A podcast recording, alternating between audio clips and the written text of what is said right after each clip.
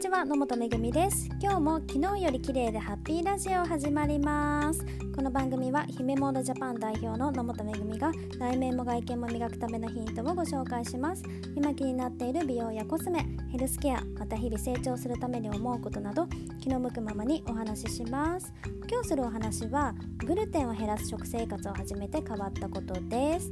ここ1ヶ月ほどなるべくパンや小麦を使ったお菓子というのを食べないようにしています。でそれまでは私結構パンが好きだったので朝食に食べたり小腹が空いた時に食べたりあとケーキとかクッキーとかの洋菓子ですね。小麦を使ったお菓子を結構たくさん食べてたんですけれども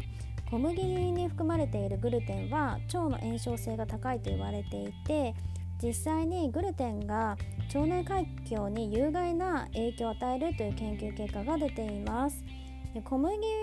とかそういうグルテンを摂取しない生活にするだけで喘息などのアレルギー疾患や倦怠感便秘肥満あとうつうつあと失神胃腸のトラブルあとがんとか子宮内膜症とかあと名前が付けられないレベルの神経性不全などが改善していくと言われているんですよね。で私今から3年前くらいに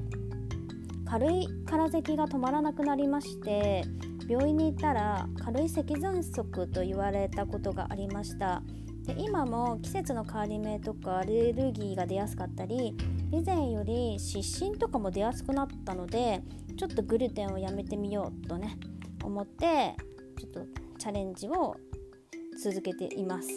でまだ始めてから1ヶ月ぐらいしか経ってないのでアレルギーが改善したとかねそういう目に見えたものっていうのはまだわからないんですけれども気分の落ち込みとか不安感あと神経過敏っていうのが結構なくなったなって思っていますね。あとひらめき力がかなり上がって仕事のアイデアとかやりたいことがバンバン出てくるようになりました。でグルテンを取らないといってもどうしても付き合いで外食でね食べるっていうこともあるので、まあ、自分でコントロールできる範囲で無理なくあまり神経質にならないように実践をしています。で私は今30代なんですけれども40代になると免疫力がガクッて下がるって言われているんですよね。なので30代のうちに体調を整えて免疫力を高める生活にもっと変えていきたいなと思っています。で腸の炎症とグルテンの関係性についてはネットで検索するとたくさん載っていますので是非興味のある方はチェックしてみてください。でちなみに私のおすすめする本は「腸の力であなたは変わる」という本です。でグルテン以外にも腸に悪影響を与える物質や腸を整えるために摂取した方がいい食べ物などが載っていて分かりやすい本です。で健康でいることや体を整えることを大切にすると仕事のパフォーマンスも上がりますしひらめき力も上がって夢や目標が叶いやすくなったり行動力も上がります。